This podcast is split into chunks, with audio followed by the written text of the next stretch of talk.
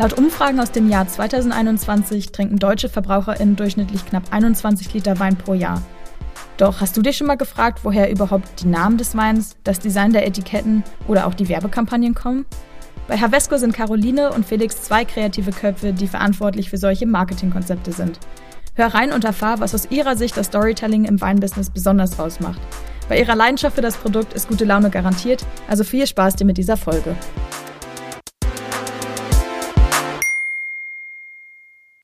Liebe Caroline, lieber Felix, wie schön, dass wir heute gleich im neuen Jahr zueinander gefunden haben, und es geschafft haben, uns mal über euch auszutauschen, aber natürlich auch noch mehr über Havesco zu erfahren. Ich habe schon vorab gehört, dass ihr witzigerweise in der gleichen Position angefangen habt, jetzt aber ganz andere Wege eingeschlagen habt. Deswegen bin ich sehr gespannt, das einmal aufzuräufeln und ja, mehr von euch zu hören. Deshalb gebt doch gern schon mal einen kurzen Überblick über euch, wer ihr seid und welche Position ihr eigentlich gerade einnehmt im Unternehmen. Ja, cool, alles klar. Ja, vielen Dank für die Einladung erstmal. Ähm, ich bin Felix, ich habe hier bei Havesco angefangen 2016 im Oktober ähm, auf, im, Ein im, Einkauf auf einer Produktmanagementstelle. Das ist klassischerweise die Stelle, die ähm, ganz eng mit den Einkäuferinnen zusammenarbeitet, also die die Weine wirklich auswählen, durch die Welt fliegen, viele Qualitäten probieren, die Preise verhandeln und dann aber eine Kampagne daraus strickt, also die Weine zusammenfügt und ein möglichst schönes Angebot für unsere äh, Kunden zusammenstellt. Ähm, das ist Produktmanagement und da habe ich angefangen, da hat auch Caro angefangen. Ähm, und dann habe ich mich aber da nach ungefähr anderthalb Jahren oder nach ja, ein bisschen über ein Jahr äh, in einen anderen Bereich weiterentwickelt, auch im Einkauf und entwickle heute äh, unsere, alle unsere eigenen Marken. Also wir nennen das Exklusivmarken bei uns. Das ist für uns ein recht großer Bereich. Wir sind ein, ein Online-Händler und ähm, für uns sind eben exklusive Produkte für unsere Kunden besonders wichtig, dass wir eben ein besonderes Angebot machen können, was der Kunde so bei keinem anderen bekommt. Ähm, das äh, ist für uns ein super wichtiger Bereich, weil wir da eben ähm, mit unseren Winzern am allerengsten in Verbindung sein können und für unsere Kunden die besten Weine suchen und sozusagen einen kuratierten Wein oder einen, einen perfekt zusammengeschnittenen Wein äh, für unsere Kunden herstellen können, was das Geschmacksprofil angeht, aber auch was das Design angeht. Und mein Job ist der Designteil. Also ich arbeite auch ganz, ganz eng mit den Einkäuferinnen zusammen, die eben die Qualitäten festlegen und die Weine einkaufen. Und dann komme ich und mache ein Konzept darum. Ähm, bin eben auch dementsprechend eng mit den Winzern im Austausch und schaue mir an, was könnte am besten passen, äh, auch vom, vom Look and Feel für das Produkt, das wir herstellen wollen. Und dann, das ist, passt eigentlich ganz gut zusammen, weil wir sind in unter, un, unterschiedlichen Bereichen, aber dann geht es direkt weiter ähm, in, zu dem, was Caro macht. Denn was ich am Produkt mache, kann man sagen, macht Caro eigentlich dann in Hübsch. der Kampagne. ja, genau. Ähm, ich bin Caro. Ich mache ähm, ja bei uns das Marketing, bin Teil des Kampagnenmanagements und ähm, ja verantworte damit, ähm, wie gesagt, so dem dem Kernteam unsere ganzen ähm, Kampagnen, die wir im Printbereich an unsere Kunden rausschicken. Und ja, wenn ich eine schöne Marke von Felix bekomme und, sage ich mal, das Produktmanagement mir dann noch ein paar ähm, Abrundungsweine obendrauf packt, dann bauen wir daraus ähm, Printkampagnen, die dann später zu Online-Kampagnen werden, die dann später zu Newslettern werden und decken so ähm, relativ viele Verkaufskanäle ab Genau, und das so die Grundidee für die Kampagne, die entspringt bei uns im, im Marketing und wenn es mal was zu shooten gibt oder ein Video zu ähm, erstellen gibt oder wir was an eine CGI-Agentur abgeben oder wir einen Stylisten brauchen oder was auch immer, sowas läuft auch bei uns ähm, zusammen und genau, wir machen auch relativ viel sehr ähm, ja, wie sagt man, auf uns zugeschnittene Content-Produktion, was so im Weinbereich gar nicht so gängig ist tatsächlich.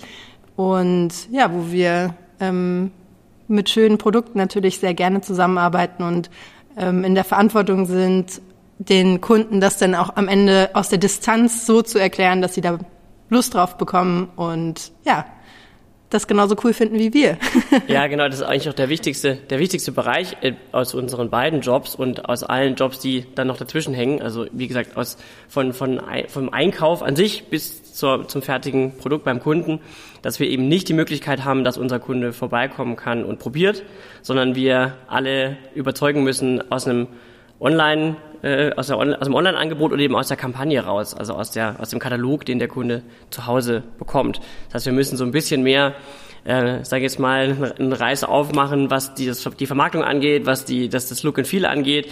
Wir müssen die, die Qualität des Weines möglichst gut beschreiben, damit äh, alle unsere Kunden uns so die Vorschusslorbeeren geben, das einmal zu kaufen und dann erst zu probieren und nicht sich beraten lassen können in, bei, einem, bei einem Weinladen. Das genau. ist der große Unterschied. Und das Vertrauen vor allen Dingen auch. Ne? Also das ist eben auch eine ganz starke Vertrauensbindung, die wir mit unseren Kunden versuchen ähm, herzustellen, die ähm, uns sehr, sehr treu begleiten, ähm, in der Regel schon seit vielen Jahren. Also wir haben einen ganz besonderen Kundenstamm. Havesco selbst ist schon 60 Jahre alt. Nächstes Jahr feiern wir großes Jubiläum. Und genau, das ist so ein bisschen die Herausforderung. Ähm, wir sind alle sehr weinbegeistert, würde ich mal sagen, hier so am Standort.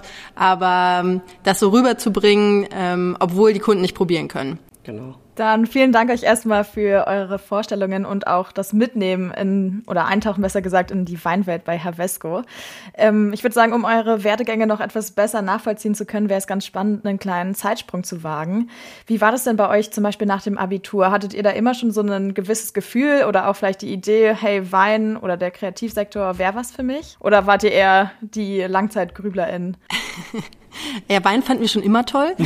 Natürlich erst ab 18. Genau. Ähm, nee, genau. Äh, tatsächlich, ich glaube, ähm, ich bin so, ich bin, glaube ich, aktuell die einzige ausgebildete Winzerin bei uns hier am Standort. Ja, ich glaube auch. Ja, mhm. ähm, das heißt, ich bin tatsächlich direkt an dem Tag nach meinem Abi-Ball runtergefahren nach ähm, Freiburg in, im Breisgau und habe da meine Winzerausbildung begonnen, was ein etwas ähm, ja es war eine Effektentscheidung, muss ich ganz ehrlich sagen. Also ähm, ich dachte mir damals, ich will unbedingt irgendwas machen, was sich cool anhört, was irgendwie ne, besonders ist, wo man vielleicht auch nochmal was Handwerkliches lernt. Und so bin ich eigentlich zum Wein gekommen. Und ähm, ja, habe das dann aber damals ähm, mich total drin verliebt. Ich habe äh, noch eine zweite Station damals gemacht in meiner Ausbildung in der Südpfalz. Man hat einfach mit den mit den schönsten Landschaften, den coolsten Leuten zu tun, wenn man mit diesem Produkt arbeitet. Also ähm, das ist so ein bisschen klischeehaft, aber es ist einfach wirklich so, ähm, dass die Branche einfach sehr sehr ja, vor allem vom Norden gleich ja. im Süden. genau, ich bin, das merkt man vielleicht. Ich bin eigentlich ein Nordlicht ähm, und wurde dafür auch äh, tatsächlich von meinen damaligen Kollegen so ein bisschen belächelt. Aber ja, verständlich. Dann habe ich das studiert in Geisenheim. Das ist so die Weinuni in, ähm, in Deutschland. Felix wird mir widersprechen, weil die andere Weinuni, ähm, da hat er studiert. Und habe dann meinen Weg tatsächlich, da habe ich International Wine Business studiert, ähm, direkt über einen Zwischenstopp in der Wein PR auch hier in Hamburg ähm, bei Havesco, ähm, ja, meine Heimat gefunden. Und nachdem ich da auch äh, anderthalb Jahre witzigerweise im Produktmanagement tätig war und sehr nah an den Einkäuferinnen gearbeitet habe, ähm, habe ich da jetzt, ja, bin ich jetzt im dritten Jahr im Marketing und äh, mache jetzt witzigerweise ist natürlich super hilfreich, äh, Verständnis von Wein zu haben, wenn man Marketing für Wein macht. Aber ähm, das Marketing-Team setzt sich ausschließlich aus Leuten zusammen, die aus einer ganz anderen, aus einer klassischen BWL-Richtung, aus der Marktforschung, ähm, ne, aus so aus solchen Richtungen kommen. Und ähm, ja, das das funktioniert sehr sehr gut, weil da eben sehr viele Kenntnisse zusammenfließen, die dann am Ende das ermöglichen, sage ich mal, den Kunden sehr gut zu kennen, das Produkt sehr gut zu kennen und eben in der Lage zu sein, das alles so zu erklären. Ich habe, würde ich mal sagen, auch eine ähm, die kreative Ader, die die äh, schadet da nicht in dem, was ich tue, weil das doch jetzt einen relativ hohen Anteil ausmacht. Aber ähm, würde ich mal sagen, ich habe mir meine Stelle auch äh, sehr ähm, ja so ein bisschen hingebaut, würde ich mal sagen. So alles in allem ähm, ist das Schöne bei Havesco, dass das möglich ist. So, dass mhm. wenn man eine gute Idee hat und ähm, und eine Idee, wie man das umsetzt, dass dann ähm, ja die die ähm, Richtung, aus der diese Idee kommt, eigentlich relativ unwichtig ist, sondern dass ähm, dass wir sehr auf Augenhöhe agieren. Das ist, sind eben ein mittelständisches Unternehmen, wo das geht und ähm, sind trotzdem Teil eines großen Konzerns, des, des einzigen, glaube ich, gro äh, großen Weinkonzerns in Europa und ähm, sind damit eben Teil einer größeren Konzernstruktur, was auch wieder Vorteile hat. Ne? Also das ist so, das ist eine sehr spannende ähm, Umgebung, in der ich dann am Ende gelandet bin, auch wenn ich das am Anfang niemals gedacht hätte. Und wie war es bei dir, Felix? Das war so ein bisschen ähnlich bei mir. Ähm, also beziehungsweise ich komme aus dem Süden, deswegen war der Start so ein bisschen anderer. Ich, ähm, dann ist, ist man mit Wein vielleicht früher kulturell geprägt als, als im Norden, würde ich jetzt mal behaupten. Das ist sicherlich auch individuell, was, was man so aus dem Elternhaus mitbekommt. Aber ähm, bei mir war Wein immer ein größeres Thema, ohne dass ich wusste, dass ich da mal arbeiten werde. Also meine Eltern haben damit auch erstmal nichts zu tun, außer dass man gerne Wein getrunken hat. Ähm, und ich war dann äh, im, nach meinem Abi so in dem klassischen Australien, ich finde mich mal selbst ja was dann funktioniert oder auch nicht. Bei mir war es so mittel. Also die, das, die Zeit war super, aber da wusste ich auch noch nicht genau, äh, was ich dann machen will. Ähm, und habe aber danach äh, angefangen, mich so ein bisschen zu überlegen, was ich machen will und wollte auf gar keinen Fall irgendwas Handwerkliches machen. also mich war das klar, dass ich keinen Bock habe, äh, irgendwie jetzt direkt eine Winterausbildung zu machen oder, äh, oder sowas, sondern dachte, es wäre eigentlich ganz cool, wenn es was gäbe, was so ein bisschen äh, vielleicht Wirtschaft, BWL mit Handel, Weinhandel verbindet, weil Wein fand ich immer schon toll, aber ähm, wusste nicht, dass ich da mal lande. Ähm, und dann gibt es eben neben Geisenheim, äh, was, wo Caro studiert, hat noch eine andere Uni ähm, in Heilbronn, da war ich. Das ist eigentlich gar nicht so richtig eine Konkurrenz, sondern eher Geisenheim ist so die große Schwester äh, und, und Heilbronn ist vielleicht so ein bisschen die, die kleinere, unbekanntere Schwester. Ähm, das, die, die Studiengänge sind auch wesentlich kleiner, aber da war ich und habe dort Weinbetriebswirtschaft studiert. Also BWL mit Weinhandel, kann man sagen. Ähm, das war so mein Werdegang und fand das aber dann da super und fand die Branche cool und fand es einfach schön, mit einem Produkt zu arbeiten, was Spaß macht und was, was Positives ist. Also das, das Schöne ist auch, äh, wir verkaufen irgendwie nicht Versicherungen oder, äh, oder irgendwelche äh, langweiligen Sachen, sondern wir haben halt was, ein schönes Produkt, mit dem man sich gerne beschäftigt, hinter dem immer spannende Persönlichkeiten und spannende Regionen stehen. Und Geschichten. Und spannende Geschichten, genau, was äh, unser, unser verbindendes Element auch mehr oder weniger mhm. ist. Ähm, das ist eigentlich der, einer der schönsten Teile. Ähm, plus, dass auch diese Branche den großen Vorteil hat, überall da, wo Wein wächst, ist meistens schön.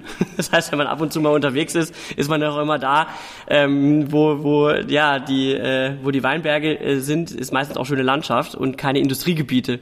Das ist irgendwie auch nochmal ein Riesenvorteil. Und so bin ich da reingerutscht und war dann auch nach dem Studium, da bin ich direkt, direkt zu, zu Havesco ähm, und bin dann seither hier, seit sechs Jahren das war so ein bisschen äh, der Werdegang. Ja, cool. Das klingt auf jeden Fall beides sehr, sehr spannend bei euch.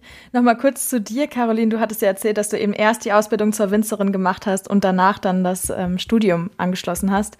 Meist hat man ja erst diese sehr theoretischen Einblicke im Studium, so ist es zumindest auch bei mir, und probiert sich dann irgendwie ein bisschen in die Praxis einzufinden. Wie war das denn dann für dich? Waren die Eindrücke und Erfahrungen trotzdem übereinstimmend oder war es schon nochmal ein ja, eine ziemliche Kehrtwende für dich, auf einmal von der Real World in, in die Theorie zu kommen. Man kann das nicht so richtig vergleichen. Also immer wenn ich das natürlich ein super ähm, äh, Gesprächseröffner, äh, was bist du so? Ja, ich bin Winzerin. So, ach so, erzähl doch mal. ähm, ich bin natürlich, sag ich mal, nur auf dem Papier Winzerin. Ähm, und was das jetzt, sag ich mal, möglich macht, ist, dass ich weiß, dass es ein handwerkliches Produkt ist. Punkt. So, das ist eben, sind keine Schrauben. Ähm, und das tickt auch ein bisschen anders. Die Leute, die das herstellen, ticken anders. Ähm, die Geschichten, die wir erzählen, ähm, sind natürlich ganz unterschiedlich, weil wir, ähm, sag ich mal, jetzt eher so im ähm, mittleren Premium-Bereich ähm, unsere unsere Weine platziert haben preislich. Also vor allen Dingen zwischen also fünf und zehn spielt die Musik. Fünf, fünf und zehn Euro, da ähm, machen wir den meisten, ähm, da spielt, ja, wie sagt man das? Da spielt die Musik. Da spielt die Musik. da spielt, da, da liegt der Wein. Also wir haben auch äh, Weine äh, natürlich, also auch bis 15, 20 Euro, da ist auch noch ein, bisschen was äh, los bei uns. Der allermeiste Teil ist aber eben so um die 10 Euro. Das ist auch so grob unser Durchschnittspreis. 8 Euro äh, circa ist der Durchschnittspreis. Ähm, und wir haben aber natürlich auch Weine, die bis in die Hunderte oder Tausende Euro gehen. Das hm. findet man bei uns auch. Aber natürlich ist es dann nur noch eine sehr, sehr kleine Gruppe von Leuten, die das kauft. Ne? Ähm, und das meiste ist echt, aber äh, ist eben um die, um die 5 bis 10, äh, obwohl auch 5 Euro ist eigentlich auch schon echt Premium. Ne? Also ähm, die, aller, die allermeiste Menge an Wein in Deutschland wird weit unter 5 Euro verkauft. Der Durchschnittspreis so 2,50, glaube ich. Mhm. Und da sind Aldi und Lidl und Rewe und Edeka sind so die großen Weinverkäufer, wenn man das will. Und wir arbeiten in so einem kleinen Premium-Bereich, der äh, unter 5% vom Markt ausmacht eigentlich. Aber dafür ist es halt auch äh, ein bisschen schöner, weil äh, wenn es ein bisschen teurer ist, schmeckt es auch besser meistens. Ja, nee, definitiv. Also ne, das ist eben das. Wir haben eben ähm, wir haben Geschichten zu erzählen und wir nehmen die alle sehr, sehr ernst. Und das ist uns erstmal, sag ich mal, oder auch insbesondere, sag ich mal, der Marketing, ähm, der Marketingperspektive, egal ob der Wein 5 oder 50 oder 500 Euro kostet, am ja. Ende des Tages ähm, geht es darum, wer hat den gemacht, wo kommt der her. Und es ist definitiv, ich sehe das definitiv als, als unsere Aufgabe, diese Geschichten zu finden und zu erzählen und da in den Austausch zu gehen mit, ähm, mit den Einkäuferinnen, die im direkten Austausch sind mit den Winzern, was eine Perspektive ist, die ich eben aus allererster Stunde kenne. Mhm. Und das ist, sehe ich als absolutes Privileg. Das haben tatsächlich, sag ich mal, ähm, äh, meine Kollegen vielleicht auch in der Form nicht, die kennen das eher so, ne, wenn man mal auf dem Weingut fährt und äh, kennen natürlich die Winzer sehr, sehr gut und ähm, das alles, aber mal wirklich in einem Fass gestanden zu haben bei Minusgraden und den Weinständer äh, rauszukratzen ähm, oder im Regen irgendwelche Rebarbeiten genau. durchzuführen und so, das, das erdet einen buchstäblich nochmal ein bisschen anders. Und selbst wenn ich jetzt mehr Zeit im, im Fotostudio und in dem Büro und, ähm, und dergleichen verbringe, ähm, dann habe ich das doch noch sehr, sehr gut im, im Hinterkopf, wie das war. Und Wein eben ein besonderes Produkt ist, in dem sehr viel Blut, Schweiß und Tränen steckt und sehr viel ähm, ja, Handwerkskunst auch. Und ähm, ja, ich denke, dazu muss man keine Winzausbildung haben, um das Gefühl dafür zu kriegen, aber hilft, es hilft definitiv so angefangen zu haben. Und wie kam es bei dir dann zu diesem Switch, dass du ja erst sozusagen wirklich Tag ein, Tag aus zwischen den Weinreben standest und jetzt ja eher vom Büro aus arbeitest? Ja, ich bin Nordlicht. Also ähm, Hamburg ist schon so ein bisschen äh, meine große Liebe, was, was so Städte angeht. Ich ähm, habe das sehr geliebt, aber ich habe das auch eher als Phase gesehen und ähm, genieße das jetzt sehr, wenn ich ähm, in, in Deutschland auch in die Weinbaugebiete komme, in denen ich eben Ausbildung gemacht habe und die Winzer besuche und ähm, ne, die, die Weinwelt ist ein Dorf, so irgendwie ge gefühlt hat man jeden schon mal äh, gesehen und ähm, ja, aber ich bin eben, ich fühle mich hier sehr, sehr wohl. Ich, ich liebe den Weinhandel. Ich finde äh, Havesco super. Ich mag die Dynamik im Weinhandel und ähm, das ist eben sag ich mal, die Perspektive, die ich zumindest jetzt ähm, wähle. Bleib mal noch Der Weinanbau im Norden klingt auf jeden Fall auch ein bisschen äh, schwierig. Den, ähm Soll es ja geben. Aber ja. es gibt es ist nur sehr, sehr, ganz, ganz wenig, was da passiert. Ja, das glaube ich. Ja, wir haben ja auf jeden Fall schon mal so ein paar Einblicke auch bekommen in eure Berufswelt, in euren Alltag. Da habt ihr ja manche Aufgaben schon durchblitzen lassen. Aber vielleicht könnt ihr uns noch mal einmal von Anfang an mitnehmen. Wie sieht das aus, wenn ihr zum Beispiel ein neues Projekt startet? Wie ist da so der Gruppe Ablauf oder was sind typische Aufgaben, wo ihr dann das Ruder in der Hand habt? Also eigentlich schauen wir uns, kommt es ein bisschen aus zwei, aus zwei Richtungen. Ähm, das, das Marketing, Marketing-Team hat vor, eine neue Kampagne zu machen. Die werden aber auch durchs Jahr so ein bisschen geplant. Ne? Man weiß dann schon grob, was passieren wird oder was das, das grobe Thema ist. Ähm, und dann gibt es natürlich so klassisch die, die paar Eckpunkte, die man hat im Jahr. Sommer, Winter, Frühling, Herbst. Ähm, dann schauen wir uns äh, im Einkauf natürlich an, was, was verkaufen wir gut, ganz einfach. Ne? Also was, was sind die Weine, die nachgefragt werden, was lief vielleicht im Jahr davor gut, äh, wo sehen wir einen Trend, wo sehen wir eine Dynamik da ist auch ein sehr, sehr wichtiger Teil des Ganzen, auf Messen zu sein, eben äh, sich anzuschauen, was, was gibt es für Entwicklungen, viel mit den, äh, viel Austausch mit den Winzern eben, was dann hauptsächlich die Einkäuferinnen machen, aber wo wir auch super involviert sind. Und so ein bisschen ein Gefühl dafür zu bekommen, was, was könnte hot sein und was, was könnte, was könnte entstehen. Der, der große, eigentlich der große Vorteil, ist auch manchmal ein Nachteil, aber ist eigentlich eher ein Vorteil in, in der Weinwelt ist, dass, dass Trends relativ lange laufen oder relativ ähm, gut nachvollziehbar sind. Es ist nicht so wie in der Modeindustrie, wo in der einen Saison ist das, in der nächsten Saison ist das. In, das kann vielleicht auch jeder so ein bisschen nachvollziehen. Wenn man mal einen Wein gefunden hat, der einem schmeckt, dann trinkt man den wahrscheinlich nächstes Jahr auch noch. Ne? Also dann, dann wechselt man den nicht so schnell. Oder wenn man eine, Rebsorte oder einen Winzer oder einen Stil von Wein gefunden hat, den, den man gerne mag, dann wechselt man das nicht so schnell. Und so ist es mit Trends in der Weinwelt auch. Das heißt, wenn man so ein bisschen guckt, wenn man ein bisschen aufpasst, dann kann man ganz gut auch so längere Trends ähm, eigentlich ganz gut mitnehmen. Und von, bei einem Trend reden wir eigentlich so von fünf bis zehn Jahren meistens, wo sich sowas aufbaut, dann hat es natürlich einen Peak und dann geht es wieder runter. Und so planen wir unser Sortiment. Wir schauen es an, was wir brauchen. Und dann gibt es in jeder unserer Kampagnen im, äh, in dem Bestückungsprozess gibt es eine gewisse Quote von Neuheiten, die wir uns selber auferlegen, um eben, damit unser Sortiment immer frisch bleibt damit auch unser, unsere, unsere Kunden immer einen neuen Wein, einen neuen Winzer, eine neue Idee, ein neues, eine neue, neue Marke entdecken. Ähm, und so planen, daraus purzeln dann so ein paar Arbeitsaufträge raus, kann man sagen. Dann äh, bei mir ist es dann so, äh, wenn äh, Caro und Team die Kampagne geplant hat und die Sortimentsmanager haben das bestückt oder haben die Kampagne gefüllt mit Wein, dann komme ich äh, und äh, kriege den Auftrag so, entwickel mal drei neue Marken. so, die eine ist Grauburgunder, die andere ist Riesling und die dritte ist Primitivo. Ähm, und dann setzen wir uns hin und überlegen, ja, was wäre denn cool? also meistens hat man auch schon so ein bisschen eine Idee oder man spricht natürlich dann äh, auch so, okay, welcher Winter könnte das sein? Was wäre spannend? Was können wir, was können wir auch gut einkaufen? Was schmeckt gerade gut? Ne? Welcher Stil von welchem Winzer, aus welchem Anbaugebiet passt gerade?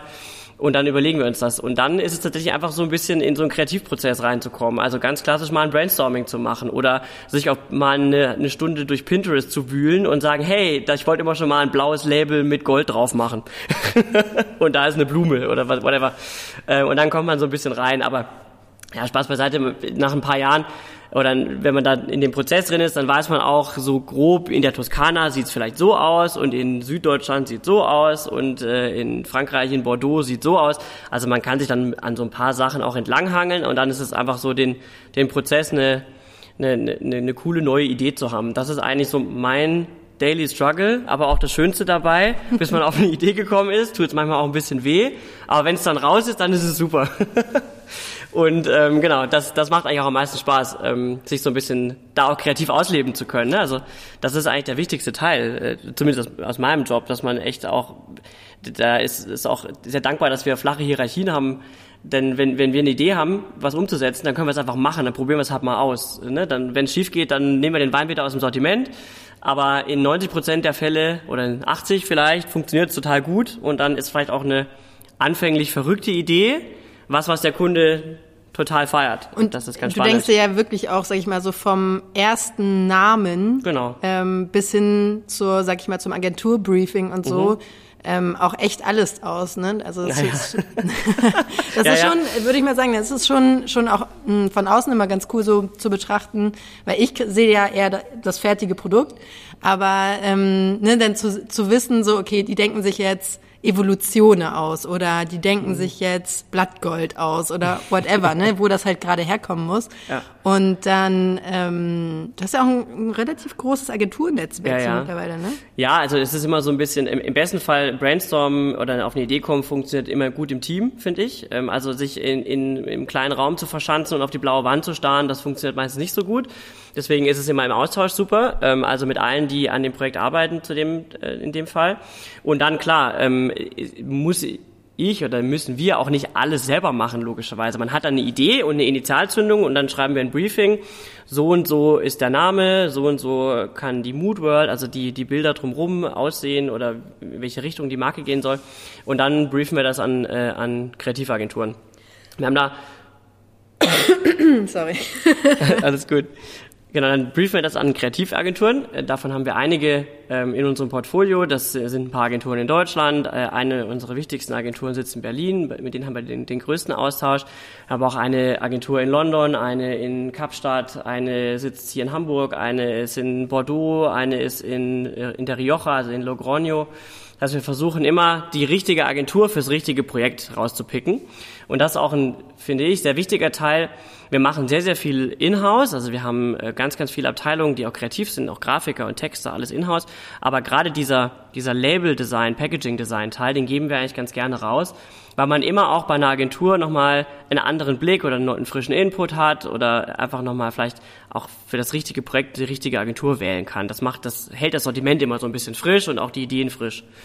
Und ähm, das ist dann so der Teil, ähm, der auch Spaß macht, wenn man die ersten Entwürfe bekommt. Das ist immer ein bisschen aufregend. Ne? Man hat ja sowas im Kopf, was man sich so ausgemalt hat mit einer mit einem Markennamen und dann manchmal ist es genau so und manchmal ist es was völlig anderes und dann muss man überlegen, okay, finden wir das jetzt auch cool oder wollen wir es nochmal, muss man es rebriefen oder äh, was auch immer. Dann kriegt man zehn verschiedene Entwürfe und kann sich ein bisschen aussuchen, was man haben will. Das ist eigentlich auch der coolste Teil des Jobs ähm, und kann dann sagen, ja, ich finde das cool und das cool und das cool und das finde ich doof und dann ähm, gibt man das zurück und dann kommen neue Entwürfe und das macht man dann dreimal oder viermal und dann ist es fertig im besten Fall. So witzig, ne, wenn man das so, wenn, man da mal, wenn man da wirklich mal drüber nachdenkt, dann, ne, das werden ja physische Produkte, das werden ja, ja Weine, ja. die später Leute bei Leuten auf dem auf dem Esszimmer genau. stellen und gerne auch mal bei uns. Ja, und äh, das man, man kann dann, mein, also das, wir haben da auch echt Spaß beim Arbeiten, ne? Also äh, Tom, ähm, mein Kollege und ich, wir überlegen uns dann manchmal auch, wir, wir bauen gerade so ein paar Easter Eggs ein in ein paar Weine. Wir haben jetzt eine Marke geschrieben, da ist hinten so eine kleine Wurst drauf versteckt,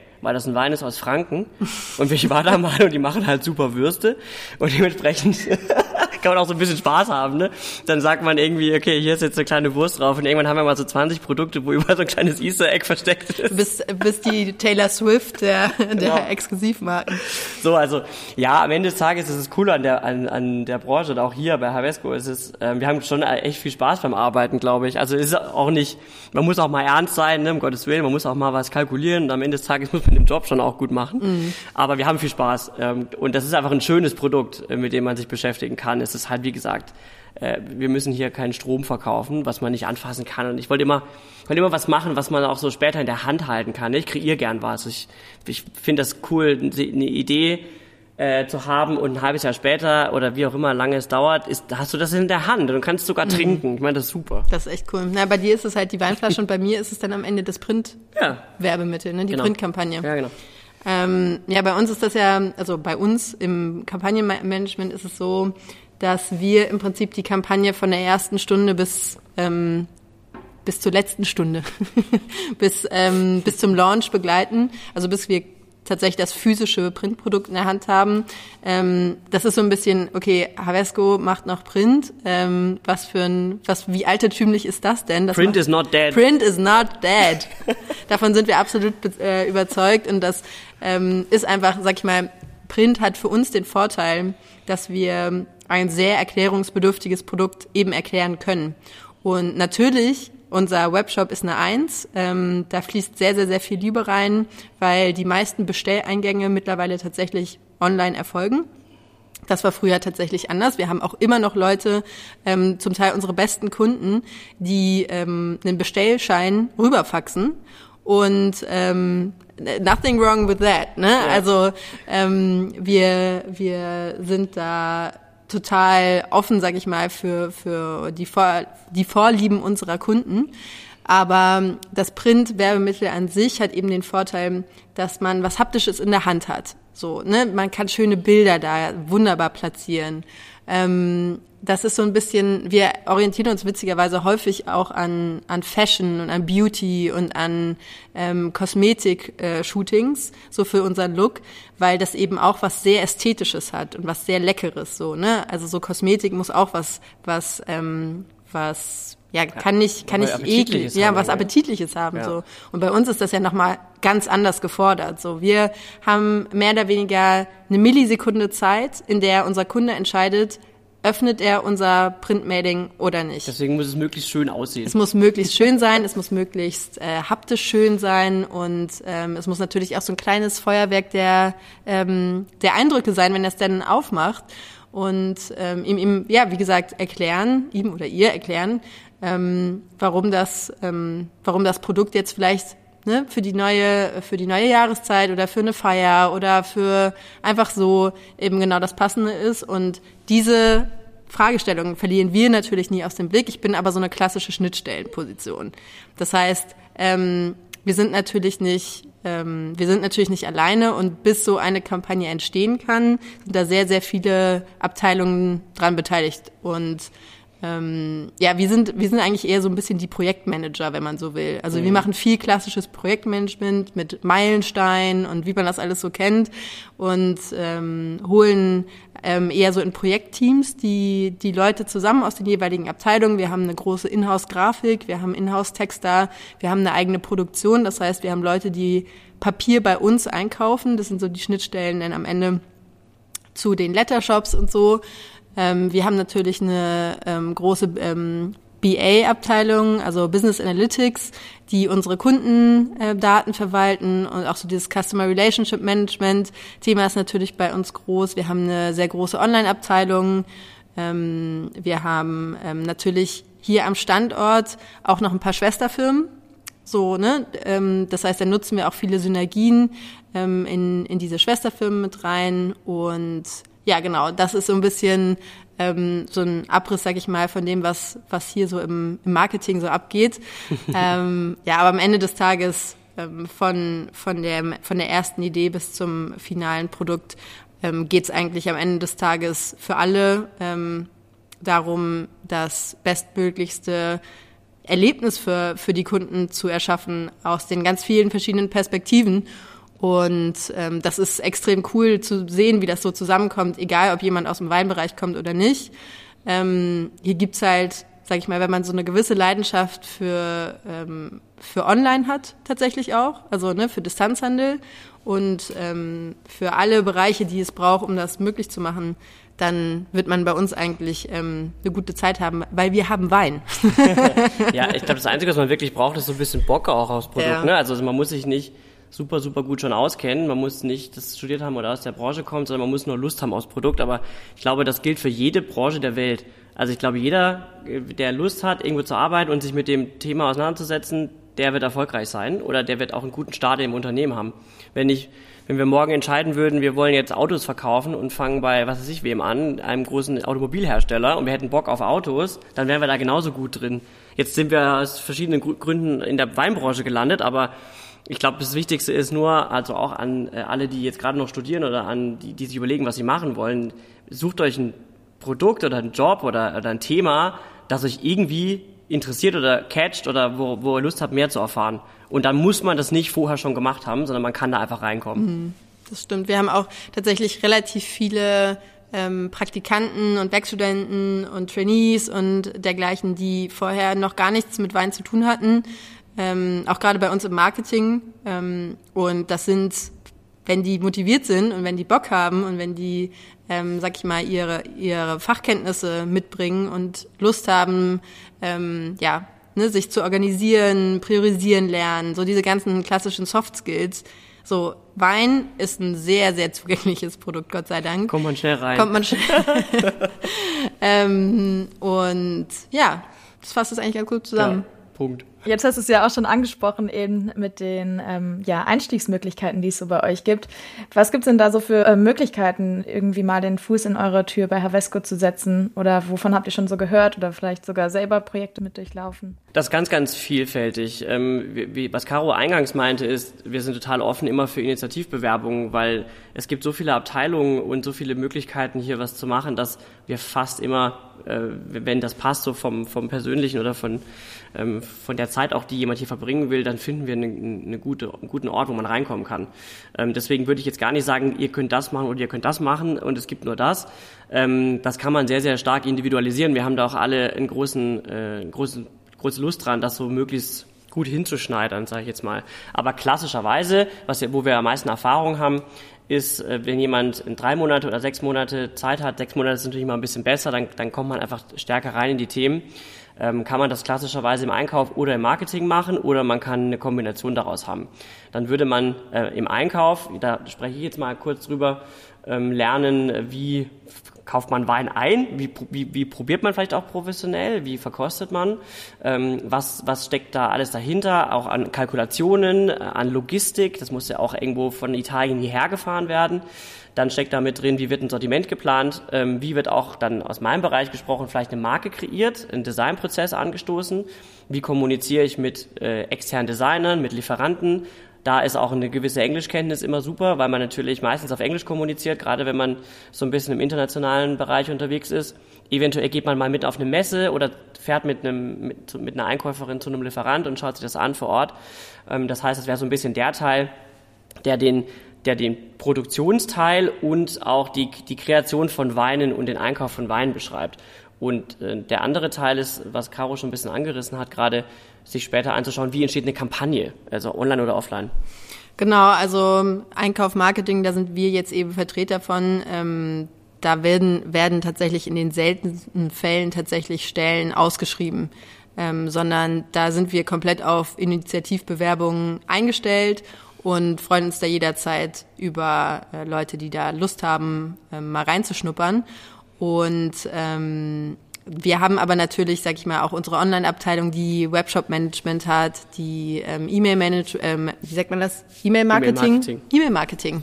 Unsere Online-Abteilung, die auch E-Mail-Marketing betreibt, nat natürlich auf einem sehr professionellen Level und ähm, wir haben Finanz, wir haben BA und Personal. Personal. Mhm. Also so die ganz klassischen Abteilungen. Wir haben eine große, wie gesagt, Grafikabteilung, ähm, die Praktikanten, Werkstudentinnen und Studenten ähm, einstellt. Und das hängt immer natürlich immer so ein bisschen mit einem gewissen Timing zusammen, das passen muss. Aber Zusätzlich haben wir natürlich noch unser, ähm, unser Traineeship, das von der Holding, also ne, Havesco GmbH ist Teil der Havesco Holding, ähm, eine Aktiengesellschaft, die ähm, in Deutschland und in Europa ähm, Unternehmen hat. Und das Trainee-Programm ist 24 Monate lang genau. und man kann vier bis sechs Stationen circa haben, die in Berlin sein können, in Hamburg sein können, in Wien sein können, in Bonn sein können ähm, und noch ein paar anderen Standorten. Und ähm, das ist, denke ich mal, so gerade für Studienabgänger, die Bachelor oder Master hinter sich haben. Und auch insbesondere Leute, die ähm, natürlich die Weinhintergrund haben, aber die auch keinen Weinhintergrund haben. Ähm, das ist so, denke ich mal, der, der eine, sind so die attraktivsten Wege bei uns mal reinzuschnuppern ja. und einfach mal anzurufen, eine E-Mail hinzuschreiben ähm, und zu gucken, ob der Havesco Fit da ist. Das Einzige, was man so ein bisschen dazu sagen muss, ist, dass es schon sinnvoll ist, sich drei oder sechs Monate mindestens Zeit zu nehmen. Ich glaube, so einfach mal so für eine Woche oder zwei, das, das bringt meistens nicht so wahnsinnig viel, weil dann, dann hat man gefühlt mal Hallo gesagt, dann geht man schon wieder.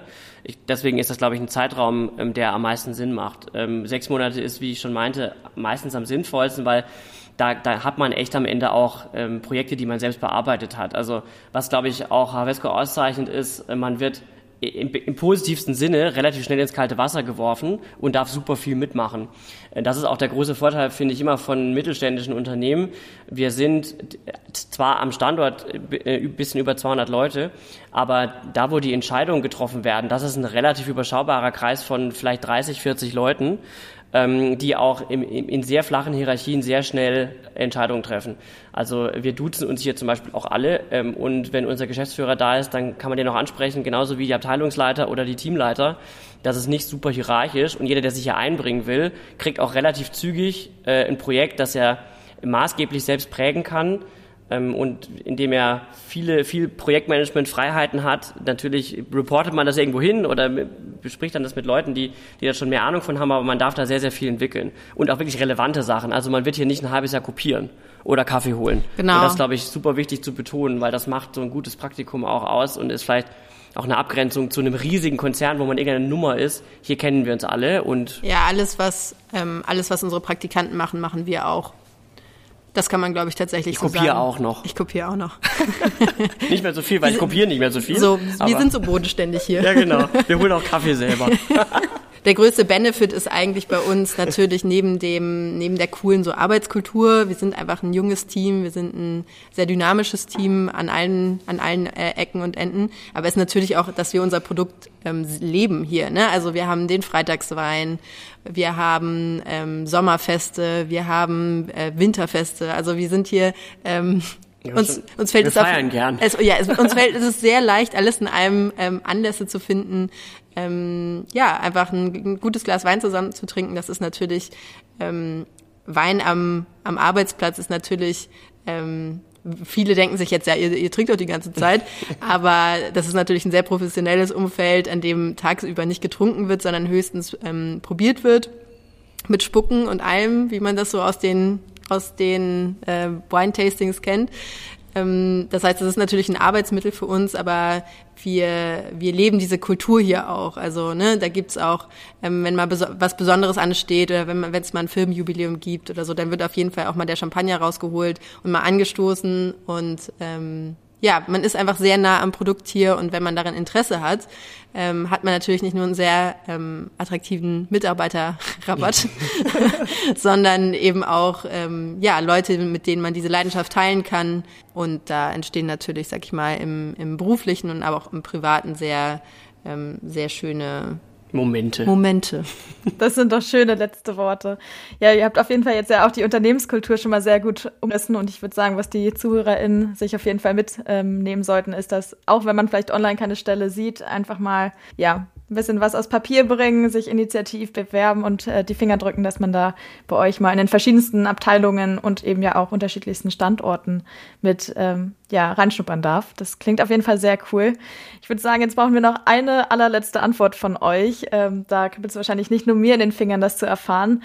Und zwar, welchen Wein würdet ihr uns denn empfehlen? Habt ihr da vielleicht noch so einen Geheimtipp, wo ihr sagt, auf einen schönen Abend, wenn ihr euch mal was gönnen wollt, wäre das genau was?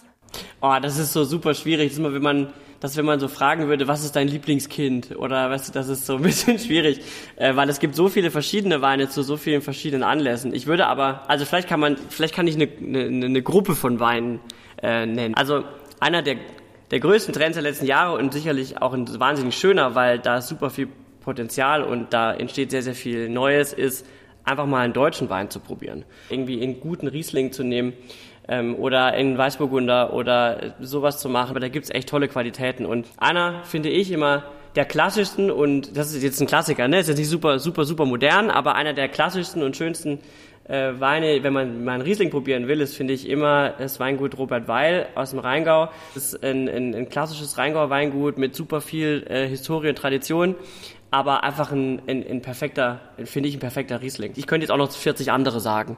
Also mm. daher ja, ist schwierig. Ja. Das ist eine schwierige Frage. Ich glaube, ich würde eine, ähm, eine Lanze für eine Rebsorte brechen tatsächlich. Ähm, es gibt bei uns ähm, einen absoluten Trend in vielen Ländern witzigerweise äh, um die Rebsorte Grauburgunder, Pinot Grigio auf Italienisch, Grauburgunder eben auf Deutsch. Und das hat den, ähm, einer der Gründe ist eben, dass der sehr zugänglich ist und sehr äh, schmelzig und sehr ne, sanfte Säure und so ähm, hat. Und ich würde sagen, für alle Leute, die einen easy Wein suchen, der vielen Leuten schmeckt und der, ähm, sag ich mal, aber noch mal ein bisschen mehr Finesse an den Tag legt, nochmal irgendwie ein bisschen was Neues bringen soll, probiert mal Weißburgunder. Ja, gute Idee. Weil, ne, das ist so ein bisschen, das ist so ein bisschen die feinere, was vielseitigere ähm, Schwester des Grauburgunders und kann nochmal ein bisschen Schwung so in die, in den ins Weinregal bringen. Finde ich auch. Weißburgunder ist auch super. Ja, aber vielen Dank auf jeden Fall für eure Tipps. Äh, ich habe mir eure Empfehlungen auf jeden Fall schon mal notiert und werde da mal beim Wochenendeinkauf ähm, Ausschau nachhalten, würde ich sagen. Sehr schön. Und damit dann auch nochmal ganz großes Dankeschön an euch, dass ihr uns einmal richtig mitgenommen habt in eure Leidenschaft für den Wein, in euren Berufsalltag. Klar. Und eben auch so die Unternehmenskultur bei Havesco. Es war sehr spannend. Vielen Dank euch und noch ein schönes Wochenende. Ja, auch vielen Dank. Ciao. Tschüss.